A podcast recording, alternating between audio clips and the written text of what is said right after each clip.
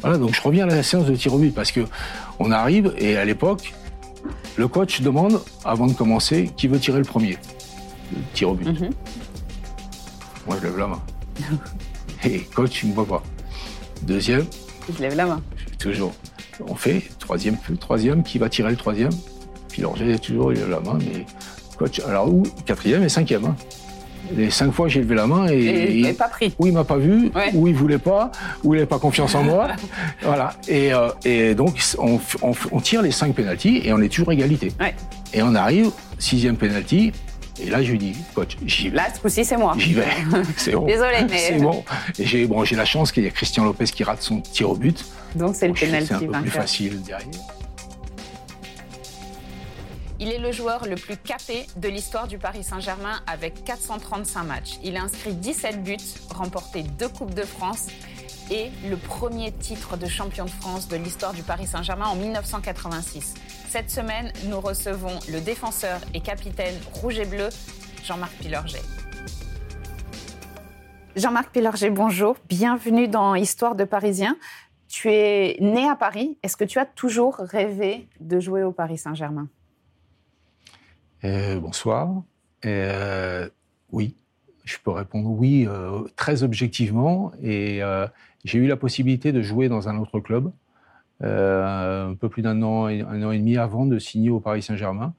Euh, j'ai failli signer à Strasbourg. Et euh, ils étaient OK. J'étais jeune, jeune joueur, j'avais 15 15-16 ans. Et euh, ils étaient OK pour j'avais le contrat en main. Et euh, au dernier moment, j'ai inventé des, des histoires.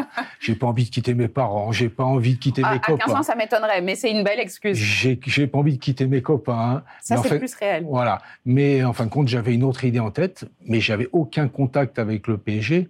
Mais, euh, mais j'avais qu'une envie, c'était jouer dans ce club parce que je- voilà. Parce que c'est le club était bébé à l'époque, il venait quasiment de naître. C'était un. Ouais, ouais, c'était, euh, c'était quand j'ai commencé à avoir ces prémices d'envie. euh, le club était en division 2 euh, et j'ai signé au Paris Saint-Germain l'année après la montée. Est-ce que c'est ton tout premier souvenir, c'est en tant que joueur du Paris Saint-Germain, est-ce qu'on peut considérer que c'est ce stage de recrutement de Pâques Est-ce que tu peux nous expliquer ce que c'est le stage de recrutement de Pâques? On, on est loin, on est à des années-lumière aujourd'hui, mais c'était en 1975, tu avais 17 ans. Ouais. Alors à, à cette époque-là, il y avait un recruteur D'accord. au Paris Saint-Germain qui s'appelait Monsieur René Ball. Mhm. Euh, j'ai toujours une grande admiration, un grand respect pour ce monsieur. Et ce monsieur, bah voilà, c'était le seul, euh, la seule personne qui allait sur les stades pour euh, voyait, essayer de, de dénicher des, des- des jeunes joueurs avec un peu de talent. Voilà. Et, et j'ai eu la chance d'être convié par ce monsieur à un stage à Pâques, je me rappelle très bien. Et voilà, qui s'est très très bien passé. Et à l'issue de ce stage, euh, Paris Saint-Germain a décidé de, de- de m'engager. Et tu rentres au centre de formation. Tu changes de vie, en fait. Ouais, je quitte euh, la maison, l'appartement familial. Ouais. Ça, euh, ça c'était la première des choses. Je quitte de, je change un petit peu de. J'étais dans l'Essonne, je viens dans les Yvelines. Euh, J'avais pas de permis encore. Euh, Ben non, ouais, tu avais 17 ans. Voilà, un grand changement. Euh, c'était pas forcément un grand centre de formation comme Oui, on peut voir à l'époque, euh, maintenant, pardon. Euh, mais euh, on s'est retrouvé tout début juillet dans un centre. euh, je ne vais pas dire de bêtises. Je crois que c'était un centre d'émigrés euh, à HR. D'accord. On s'est retrouvé là au mois de juillet et j'ai encore le souvenir parce qu'on est tombé en plein Ramadan D'accord. et je Donc il y avait des fêtes euh, voilà, incroyables. la nuit, euh, voilà. Fabuleux. Oui, non, c'était, on avait un peu de mal à dormir Normal. pour commencer, mais voilà, ça c'est mon premier souvenir, mon premier souvenir du PSG. Et comment c'était de, de s'intégrer euh, à l'équipe à l'époque? Parce que il y avait déjà des noms euh, un petit peu ronflants, je dirais, euh, pour l'époque. Et toi, avec certains jeunes du, du centre de formation, vous êtes au milieu des pros quand, quand commence la saison. Notamment, alors tu as parlé d'un stage à Deauville. Oui. Alors ça c'est un petit peu après Un quand même, parce qu'on tu- arrive au mois de juillet, on arrive au mois de juillet, oui, au mois de juillet, au mois de septembre, on commence à jouer, mais en équipe réserve. Oui. Voilà, l'équipe réserve. Et, et les résultats de l'équipe première sont assez euh, moyens, on va dire. Et au mois de décembre, ben, il y, a, y cataclysme un petit peu, et le club décide d'incorporer quatre jeunes joueurs dans l'effectif. Voilà. Et, on est euh, Thierry Morin, François Brisson, Lionel Justier et moi-même. Voilà. On intègre les, professionnels à ce moment-là. Voilà. Et on se retrouve dans un stage à Deauville. Euh, de préparation. Avec les pros qui vous regardent en disant que c'est qui Qui nous regardent d'un salaire, on va dire. On va dire, parce que, bon, je sais pas, c'est une, époque un petit peu différente, quoi, je veux dire. Et les gars, quand il y avait un certain nombre de joueurs avec, avec de la bouteille, quoi, mm-hmm. et qui nous regardent, ouais, pas, pas sympa, quoi, je veux dire. C'est le souvenir que j'ai, en tout cas. Pas ça, sauf, sauf le, le boss, qui était Jean-Pierre Dogliani, qui était le capitaine à l'époque. Et lui, par contre, il est venu nous voir. Voilà. Et on arrive à ce 21 décembre 1975. C'est un peu Noël avant l'heure. Et c'est la fameuse histoire du PSG Reims et des quatre mousquetaires. Il faut nous la raconter, cette histoire. Ben, déjà, mais je vais revenir, je ne sais pas si on peut le faire, mais Bien sûr. je vais revenir sur le stage à Deauville parce que j'ai un grand souvenir du stage à Deauville. Euh, qui euh, précède ce PSG Reims. Qui, précède ce, match. Euh, le premier entraînement, on le fait sur la plage on fait des cages euh, virtuelles. Magnifique. Donc, euh, entraînement sur la plage, de Deauville. Chacun met son pull et ça fait des buts. Quoi. Un peu ça, un peu ça. Et il y avait beaucoup de vent. Et je sais qu'à un moment donné, je frappe, au, je frappe. Voilà, mais ça fait un quart d'heure, 20 minutes qu'on a commencé l'entraînement. Et le ballon, il part. Et le coach, il me dit, va chercher ton ballon. Normal. Et j'ai couru, mais quand je suis revenu, c'était fini l'entraînement. Non. ah oui, là, on est. J'ai dit, je suis mal barré quand même. Pratiquement le premier entraînement, il est comme ça. Et puis, non, bah, ça s'est bien passé après. Euh, on nous a expliqué qu'on allait certainement euh, être inscrit sur la feuille de match. Là, le cœur bat un peu plus Pour le match de Reims. Donc, première possibilité de jouer à Reims en plus. Non, au, parc, au, parc, face à Reims. Au parc, voilà. Et euh, voilà. Et puis on apprend rapidement qui va jouer, qui va être remplaçant donc c'est la première euh, titularisation euh, dans un stade. Euh, aujourd'hui, je dis mythique parce que parce que j'ai tellement vécu de, choses fabuleuses dans ce stade que que voilà, j'ai on a une, on a une, on a une pression, mais pas si énorme que ça. D'accord. Je trouve. Ah ça, c'est l'insouciance de la jeunesse? J'imagine. J'imagine. Et puis, et puis, et puis le, le, fait de toucher un rêve. Ouais. Voilà, de toucher un rêve ça y est, j'y suis, je vais jouer. Euh, sur la pelouse du parc. Sur la pelouse du parc, avec le, maillot, avec l'écusson du club de mes rêves. Maintenant, il ne faut pas que je me rate. Ah oui. Voilà. Et je crois qu'on peut dire que vous vous êtes pas raté. Je, dis vous, je dis vous pour les quatre mousquetaires. Ouais, on s'est, enfin, on, s'est raté parce qu'on a perdu. Oui. Le premier match en pro, on le perd. Euh, en face, il y avait de bons joueurs. Il y avait un avançant qui s'appelait Carlos Bianchi. Mm on retrouvera. Euh. Voilà. Euh, mais, mais c'est vrai que les quatre joueurs, on a, on, a, on a donné quelque chose de différent, en tout cas, euh, aux spectateurs. On a, je pense qu'on a, on a montré qu'on a, on avait vraiment envie. On, on a donné le maximum. Voilà, ça n'a pas fonctionné, mais, mais on a été applaudi, je crois, à la fin du match. Et c'est marrant parce que c'est exactement, enfin, c'est précisément ce qu'aiment les supporters du Paris Saint-Germain. Les gars, donnez tout. Ouais, c'est pas tricher, quoi. Je veux dire, c'est mm. donner le maximum. On est, on est bon et on gagne, c'est génial. On donne tout, on est moins bon, on perd. Mais si on a tout donné, au moins on a tout donné. Voilà. C'est juste Fontaine, l'entraîneur. On va pour continuer à parler de légende. C'était comment d'être entraîné par Juste Fontaine? C'était particulier. C'était particulier parce que euh, euh Justo, c'était, euh, c'était pas un entraîneur comme les autres. c'était, euh, je pense qu'il avait déjà l'âme d'un manager. D'accord. Voilà. Avant euh, l'heure. Oui. Euh, c'est pas, il, euh, il était pas sur le terrain à faire les entraînements. Il était, moi, j'ai toujours cette image de Justo qui est sur un terrain de football, qui est sur le terrain de football à Saint-Germain-en-Laye au camp des loges et qui est avec sa moumoute et son cigare. Voilà, c'est pas l'image d'un coach, quoi. Non. Voilà, mais euh, mais c'était lui, c'était lui et il avait une façon atypique de de manager. Il y a ensuite cette victoire contre Saint-Etienne. C'est ton sixième match en pro, doublé de Mustapha Dalem. Déjà, quand on parle de, ce, quand j'entends ce nom, je, voilà, ça me. Alors, pour ceux qui nous écoutent et qui n'ont pas l'image, effectivement, quand j'ai prononcé le, nom de Mustapha, il y a beaucoup d'émotions dans votre regard. Ouais, parce que, parce que, parce qu'en fait, en fait, il j'ai connu quelques grands joueurs, dont Mustapha fait partie, et, et j'ai remarqué que tous ces grands joueurs étaient des grands hommes. Voilà, c'était pas des, voilà, c'était des, des, des, mecs. Voilà, c'était des mecs, c'était humainement. Euh, ouais, c'est ça, ouais, c'est ça. C'est des gens droits, c'est des, c'était pas des tordus, c'était, euh, c'était des bons mecs. Vous finissez 14e de cette saison. On a le sentiment que là, le club, c'est encore une organisation un petit peu bancale, que ça se mmh. professionnalise un petit peu. Moi, c'est les débuts du club. Ouais, ouais, c'est tout le monde est en apprentissage en fait. Mhm. Que ça soit les, ça soit les joueurs, euh, les bon, les entraîneurs peut-être pas. Un peu moins, juste mais, Et les dirigeants surtout, les dirigeants euh, qui euh, qui viennent, qui, qui, arrivent dans ce dans ce milieu professionnel, alors que ce sont des gens qui qui viennent d'autres milieux, voilà, qui ont qui ont bien marché dans d'autres milieux. Euh, Daniel Echter en premier, voilà, mais euh, c'est des gens qui, au niveau du football, bah voilà, c'est des novices. Tu parlais de Jean Droit, de ce que j'ai pu découvrir en préparant cet entretien. J'étais très aimée des supporters. C'était quoi comme genre de relation avec les supporters? C'était, on était plus proche d'eux que, que, le sont euh, les joueurs aujourd'hui. Ils, t'ont souvent montré beaucoup d'attention, de, gentillesse. Euh.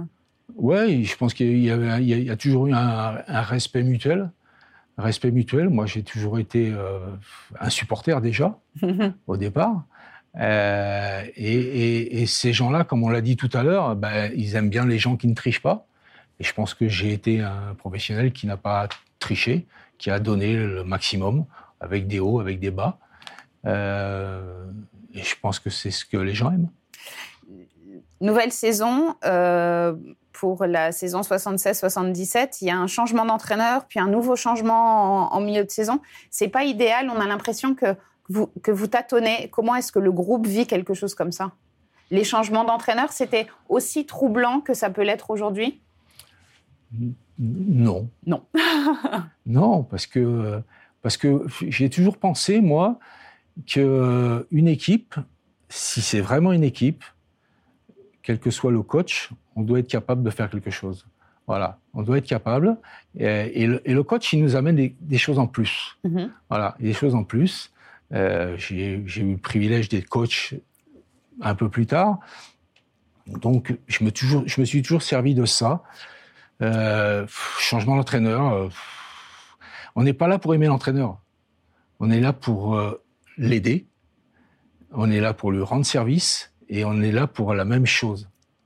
Voilà. Et ça, c'est une chose importante. Voilà. Et quand on est entraîneur, on n'est pas obligé d'aimer ses joueurs. C'est exactement pareil.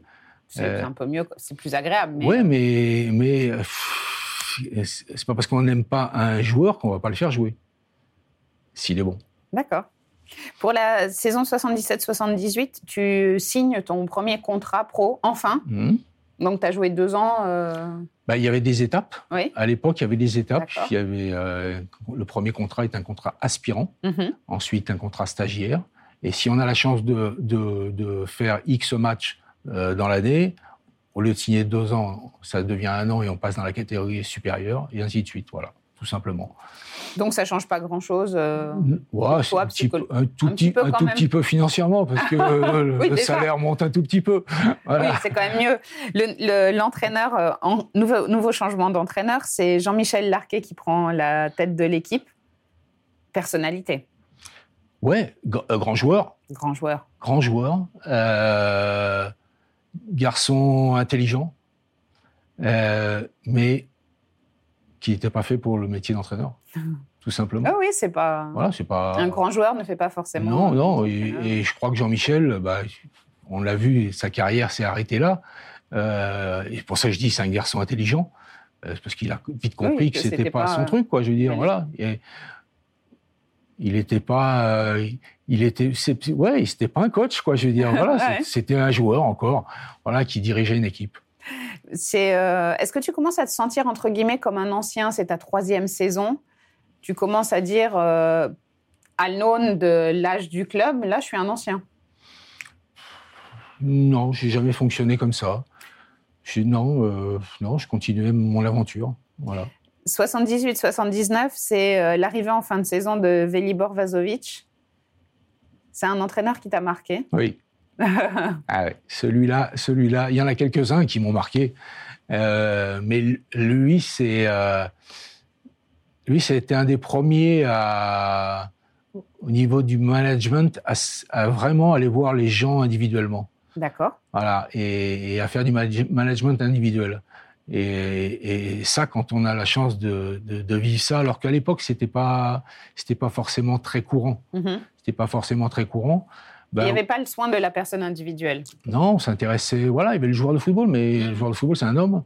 Un homme qui a, une vie. Et si on ne s'intéresse pas à la vie de l'homme, c'est compliqué de manager le joueur. Ça, c'est mon opinion, en tout cas. Il y avait eu quand même un certain nombre de résultats euh, aux Pays-Bas, mm. euh, Ajax. Euh, et voilà, ce, mec-là, ouais, il avait une personnalité en plus forte. il, était, il ne mâchait pas ses mots ouais, personne qui l'impressionnait, ni dirigeant, ni joueur. Justement, tu parles de dirigeant. Euh, pour la saison 78-79, il y a un changement de président. Donc, on parlait de, Daniel Echter, bien sûr. C'est Francis Borelli qui prend la suite. Ça vous changeait quelque chose, vous? Vous voyez, euh, vous aviez des rapports particuliers avec les présidents Peut-être plus Francis Borelli que Daniel Echter? Mais c'est-à-dire qu'on avait, on avait vraiment des rapports différents avec ce qui se passe aujourd'hui, parce que moi, je peux vous expliquer un petit peu ce qui se passait. C'est que on jouait par exemple le samedi, le dimanche, on avait un décrassage, ça s'appelait un mhm. décrassage, l'entraînement du lendemain. Mais l'entraînement du lendemain, c'était euh, Francis Bory qui venait avec tous ses amis euh, du showbiz, de Charles Tallard, et qui venait faire un match de foot avec nous, quoi. Je veux dire, c'était ça le, décrassage.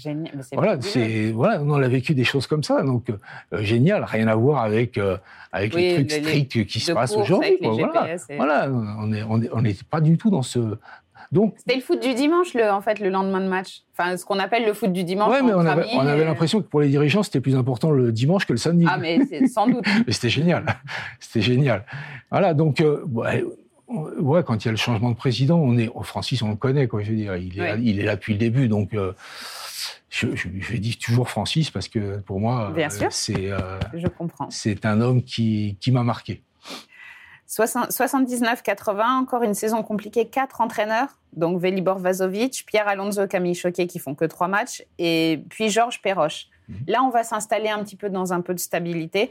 Le groupe reste soudé face, euh, face à ces, ces, changements entraîneurs, président. Euh, L'essentiel, c'est de faire les matchs sympas du dimanche matin. Non, non, pas exagérer.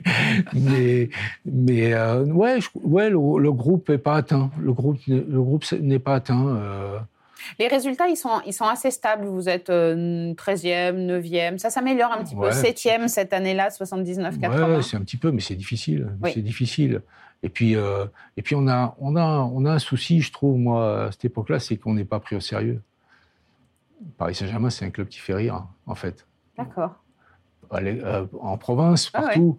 Bon, déjà, c'est le club de la capitale. Oui, donc, vous êtes Les, vedettes. Mais, mais, mais comme on n'a pas de résultats, euh, voilà, c'est euh, c'est un club de touristes, quoi, je veux dire. Et, et c'est pas si simple à, vivre. C'est pas si simple à vivre.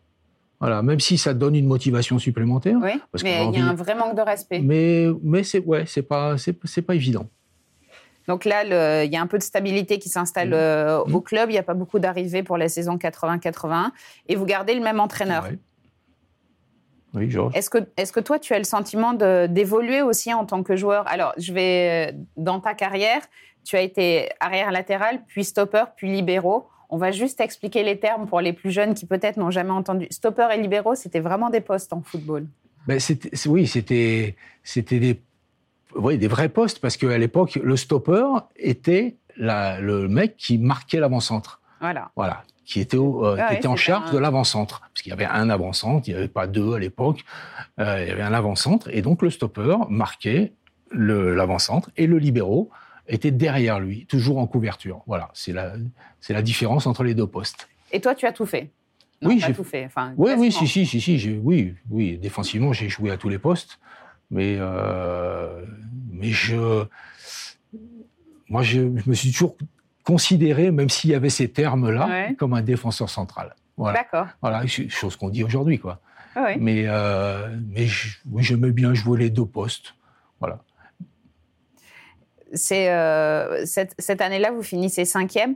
Est-ce que cinquième, on commence quand même, vous êtes un peu moins l'équipe de touristes, ça commence à sentir le haut du tableau Oui, mais on est toujours. euh, oui, on commence, nous, à, ouais, à voir que ça, ça, ça Ça y est, vient. ça prend. Ouais, ça commence. Ça commence. Et on voit les dirigeants qui, se, qui, qui essaient de faire les choses bien. Euh, Georges Perroche s'installe Oui, voilà, on, sur il y a la un peu de stabilité. euh, voilà, mais il- on sait pertinemment que tant que ce club n'aura pas un titre, on ne sera pas considéré. Ça, Magnifique. ça, c'est, on, on le sait. Jean-Marc, je dois dire qu'effectivement, tu, es toujours, tu as toujours la fine passe, parce que c'est exactement là que je voulais en arriver. Coupe de France 82 contre Saint-Étienne, 0-0, puis prolongation, 2-2, puis les tirs au but. Et c'est là que Mhm. Ton rôle est Ouais, essentiel. c'est peut-être euh, c'est peut-être l'histoire mon histoire qui commence quoi je veux dire. Et c'est un souvenir qui reste à jamais parce que bah voilà je, je, je réussis à marquer le dernier penalty. Je pourrais revenir après parce que il y a une belle histoire sur ce sur ce penalty. C'est donc le premier le premier titre du PSG mon premier titre. Euh, voilà. Et puis euh, puis un scénario euh, fabuleux. Euh, voilà et on est peut-être En quoi il est fabuleux le scénario? Parce qu'il y a des choses qui sont, euh, qui se sont passées ce- sur ce match qui étaient, euh, qui étaient hors normes. Euh, le- le- les, les buts en fin de, en fin de rencontre, Francis qui fait, qui fait un show. Et puis voilà, séance de tir au but.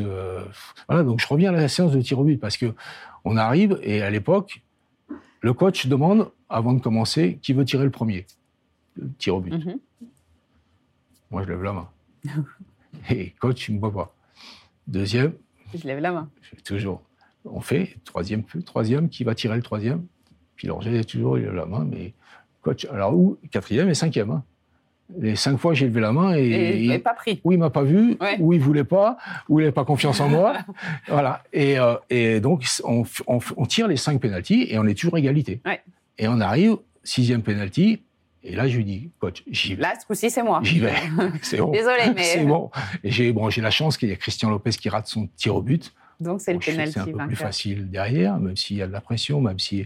Ah bah, Il y a quand même de la pression parce que. mais mais c'est ça s'arrête, là, ces égalités. Il a, Oui. il, a, il a raté avant. Et voilà, donc il y a ce, ce, ce dernier euh, tir au but. et c'est la victoire. Ça représente quoi un titre? Enfin, c'était. J'imagine quand on embrasse la carrière de joueur professionnel, c'est aussi pour gagner des titres.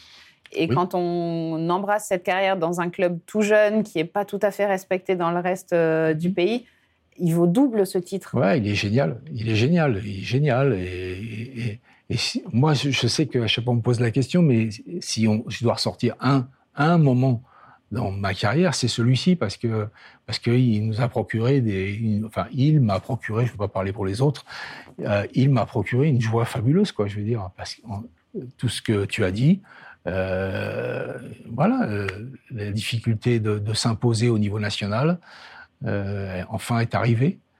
Et, et c'est génial. Vous avez le sentiment de rentrer dans une nouvelle di- dimension ou est-ce que c'est. Parce que ça signifie aussi découvrir l'Europe? Il y a Alors, beaucoup de choses qui se passent. alors ouais, mais encore une fois, il y a, il y a encore un truc qui revient. Ouais, mais PSG, c'est une équipe de, de, de coupe et de coups. D'accord. Voilà, sur la longévité. Ouais, ils tiennent pas. Donc, il faut un titre de champion.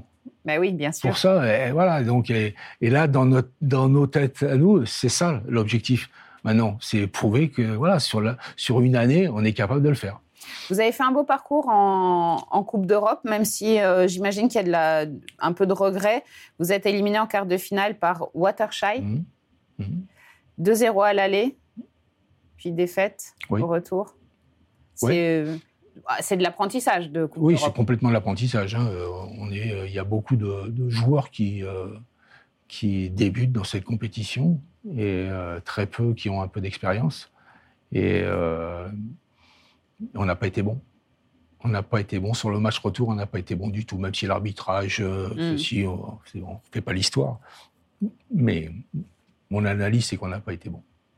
Peut-être que vous aviez la tête euh, à autre chose parce que le championnat, il est important. C'est exactement ce que tu viens d'expliquer. Il, va, il faut, sur la durée, sur la longueur d'un championnat, il faut montrer que mm. vous êtes capable. Cette saison-là, vous terminez troisième de première division. Ça y est, on est sur le podium là.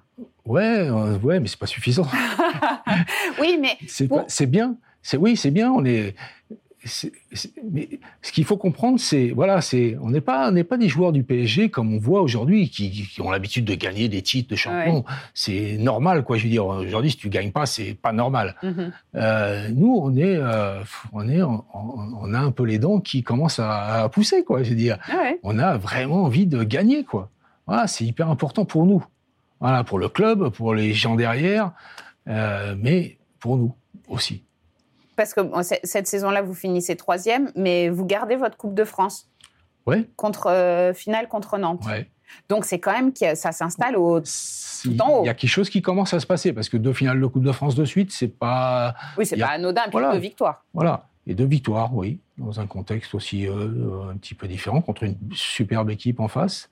Parce que euh, Nantes, Nantes, à l'époque. Voilà, c'est exactement ce que j'allais dire, le Nantes de l'époque. Il y a des super joueurs et c'est vraiment une belle équipe. Quoi la saison suivante, on reprend un petit peu les changements de, les mhm. changements d'entraîneur. Lucien Leduc qui vient vous entraîner. Il y aura le retour de, Georges Perroche parce qu'on va, on va retourner aux, fondamentaux en fin de saison. Mais c'est le retour en Coupe d'Europe et cette fois, c'est la Juve de Platini qui vous élimine en huitième. Oui. Oh, c'est pas déshonorant quand même d'être. pour moi, c'est un regret. D'accord. Honnêtement, c'est un regret parce que parce que parce qu'on a la possibilité de passer honnêtement sur les deux matchs. Ah, c'est rageant. oui, sur les deux matchs, on sait qu'on sait qu'on est passé à côté de quelque chose. Voilà. Et pourtant, c'est la Juve de Platini. Oui, oui, mais justement, justement, avec euh, Michel, mais, mais il y avait, des, super, la Juve, hein, il y avait des super joueurs avec, avec lui. Quoi. Mais quand même, vous, avez, euh, vous êtes en haut du classement, enfin, vous êtes installé, vous existez en Europe. Mais tout ça, si je peux me permettre, c'est presque anecdotique à ce moment de votre vie parce que vous vous blessez gravement dans un accident de voiture. Mhm. Vous allez être absent 18 mois. Mhm. C'est une éternité quand on est joueur de foot. Ça a été une des plus belles expériences de ma vie. Je m'explique. Euh, quand ça m'arrive, je suis aux, portes de l'équipe de France. Mhm. Je pense que je vais aller jouer en à l'Euro 84. 84. Euh, mais cet accident-là m'a transformé humainement. Je suis devenu un autre homme. Euh, bon, déjà, euh, ma, fille qui avait 18 mois, elle a pratiquement rien dans l'accident. C'est fabuleux. Moi, bah, j'ai une blessure est, qui est grave j'entends les chirurgiens parler alors que je ne dois pas entendre ça. J'ai encore ce souvenir de ma maman qui demande au chirurgien va-t-il rejouer au football? Et le chirurgien lui dit Madame, avec tout le respect que je vous dois, s'il remarche, ça sera bien. Et je ne devais pas entendre ça. Et j'ai entendu. Et ce jour-là, j'ai dit Ah ouais, Mm. Et ça a été, euh, ça a été un, un, leitmotiv fabuleux pour moi. La première des choses. La deuxième, c'est quand je suis arrivé en centre de rééducation, je suis arrivé avec, avec des états d'âme parce que, oui, je, je joue plus au football.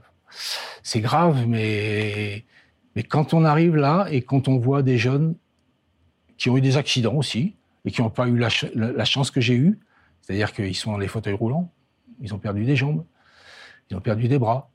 Euh, ça dure cinq minutes quand on regarde tout ça. Et au bout de cinq minutes, on dit T'as rien, ferme ta gueule, t'as rien.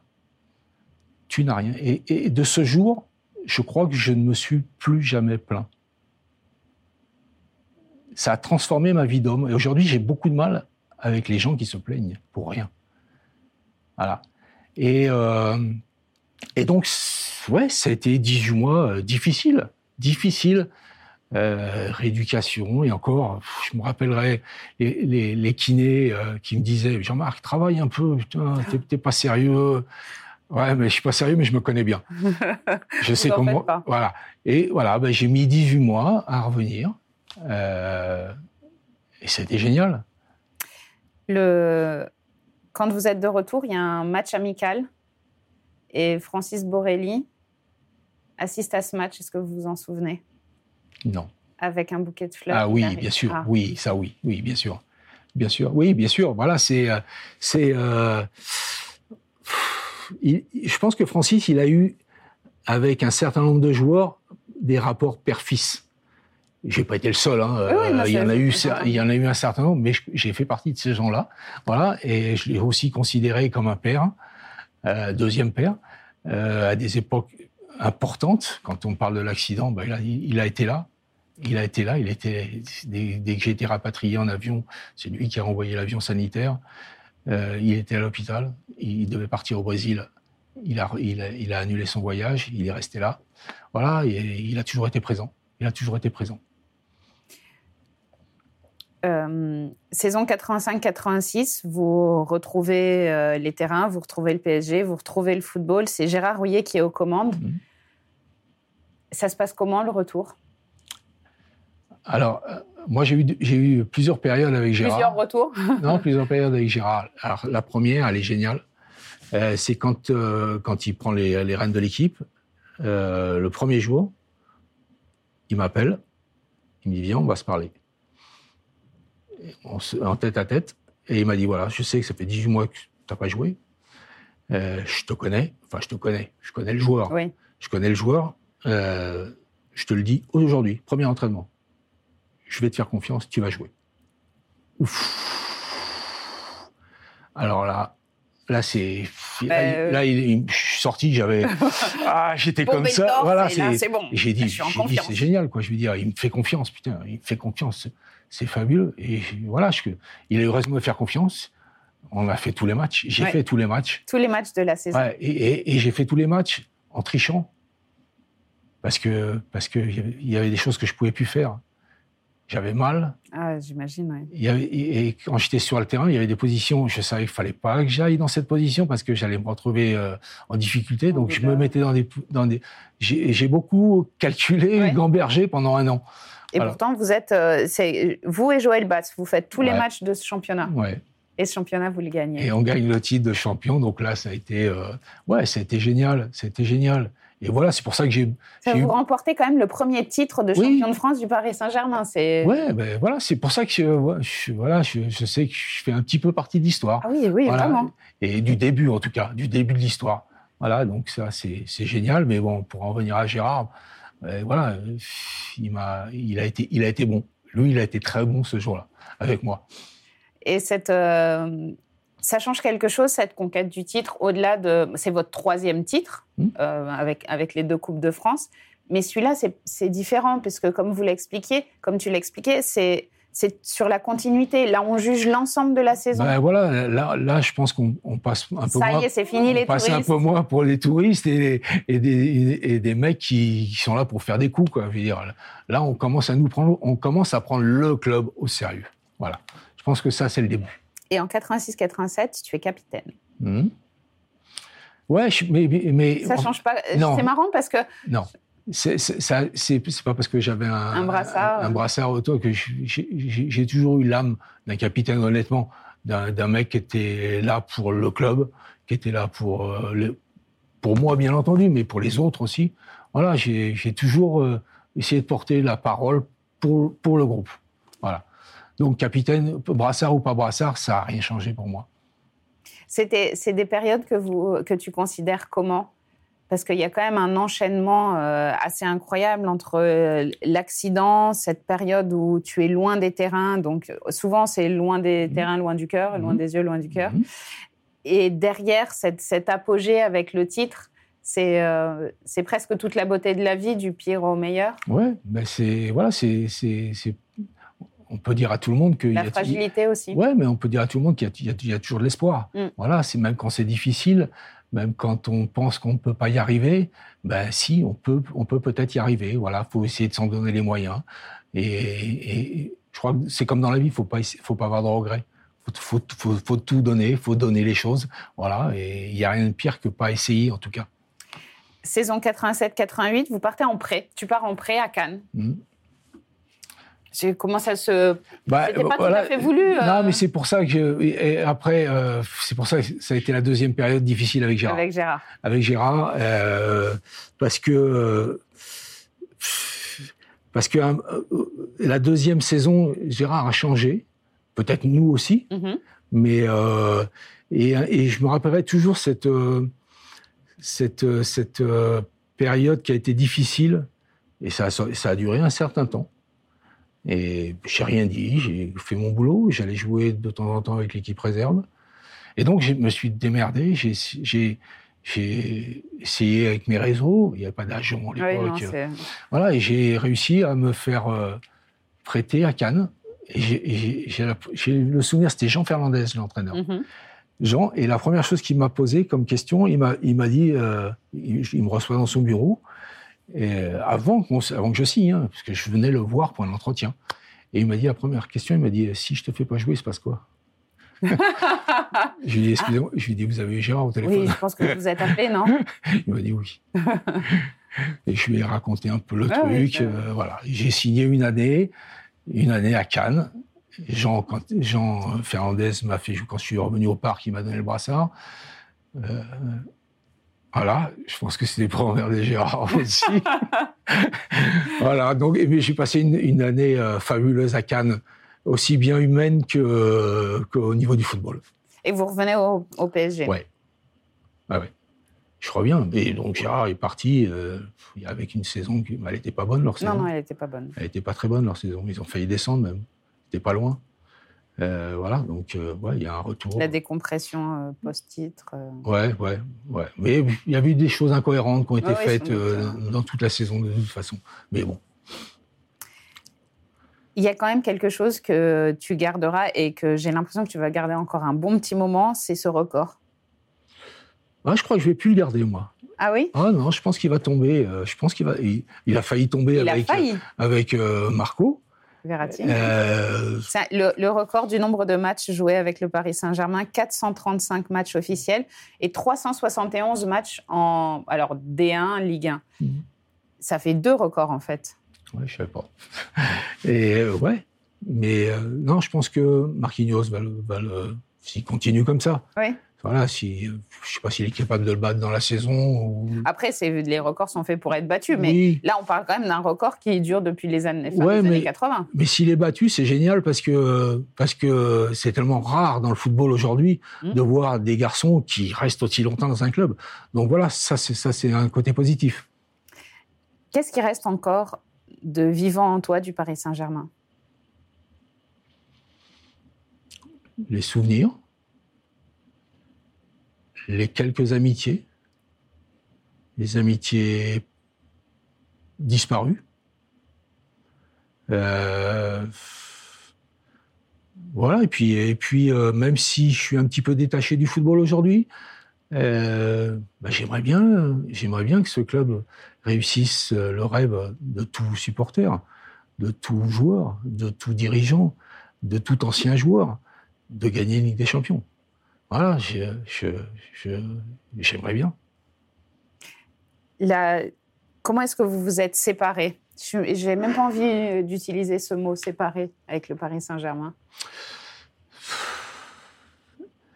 C'est encore, encore une fois, c'est un homme avec qui j'ai eu des super rapports. Euh, Tommy Savivich, qui était euh, pour moi le coach le meilleur coach que j'ai pu avoir à tous les niveaux. Euh, et, en fin de saison, il m'a dit Marco, euh, je vais prendre un défenseur qui sera meilleur que toi. Ok, merci, bonne journée. Et toi, pour le, toi sur le banc de touche, t'es trop dangereux pour moi. Oui, au moins c'était clair. Il n'y a pas de mensonge. Voilà, c'est Violent, mais clair. Je lui ai dit, t'as raison, coach. oui, je resterai pas sur le banc. Voilà, mais. Euh... Mais c'est peut-être pas la sortie que j'aurais voulu. Hmm. Voilà. Mais comme on, comme on, dit dans la vie, il faut pas avoir de regrets. Je l'ai dit tout à l'heure. Euh, en fait, je, non, j'en ai pas. Je, euh, c'est passé. Oui, oui, bien sûr que c'est passé. Heureusement que c'est passé. Oui, oh, ça fait quand même quelques, oui, ça serait douloureux. Quelques semaines, hein, voilà. quelques semaines quand même. mais euh, non, je garde, je garde. Mais en fait, c'est comme dans la vie, je garde que les bons souvenirs. Voilà, j'ai toujours eu cette faculté à, garder le positif chez les gens. Et, alors que j'ai souvent fait des tests avec des joueurs en demandant quels sont les défauts, quels sont les défauts d'un tel. Il y en a qui arrivent. Et ses qualités. C'est plus complexe. Là, ça arrive moins vite. Et, moi, je suis un petit peu dans l'envers. Je, je cherche d'abord les qualités des gens. Ça m'intéresse plus que les défauts. Il y a quelques jours, vous avez euh, retrouvé le Parc des Princes. Ça restera pour toujours votre jardin? Ah, quand, quand, quand j'y vais, j'y vais pas souvent, mais quand j'y vais, voilà, j'ai toujours. Euh, c'est magique. Voilà, c'est. Euh, quand on, quand on j'entends la chanson Paris est magique, mais ouais, le stade, il est magique. Pour moi, il est magique. Quand j'arrive sur ce, terrain, euh, ouais, il se passe toujours quelque chose. Il y a plein de souvenirs qui, qui reviennent. Toujours, toujours, toujours. C'est comme ça. C'est pas nostalgique, c'est bien. C'est bien, mais c'est un endroit, euh, ouais, c'est un endroit particulier pour moi. Jean-Marc, merci beaucoup. Merci d'avoir partagé ces souvenirs avec nous avec beaucoup d'émotion. Merci beaucoup. C'est gentil, merci à toi. On se retrouve donc dans 15 jours pour un nouvel épisode d'Histoire de Parisien. Si vous aimez ce programme, n'hésitez pas à vous abonner sur vos plateformes d'écoute et à lui donner 5 étoiles. Merci beaucoup, à très bientôt.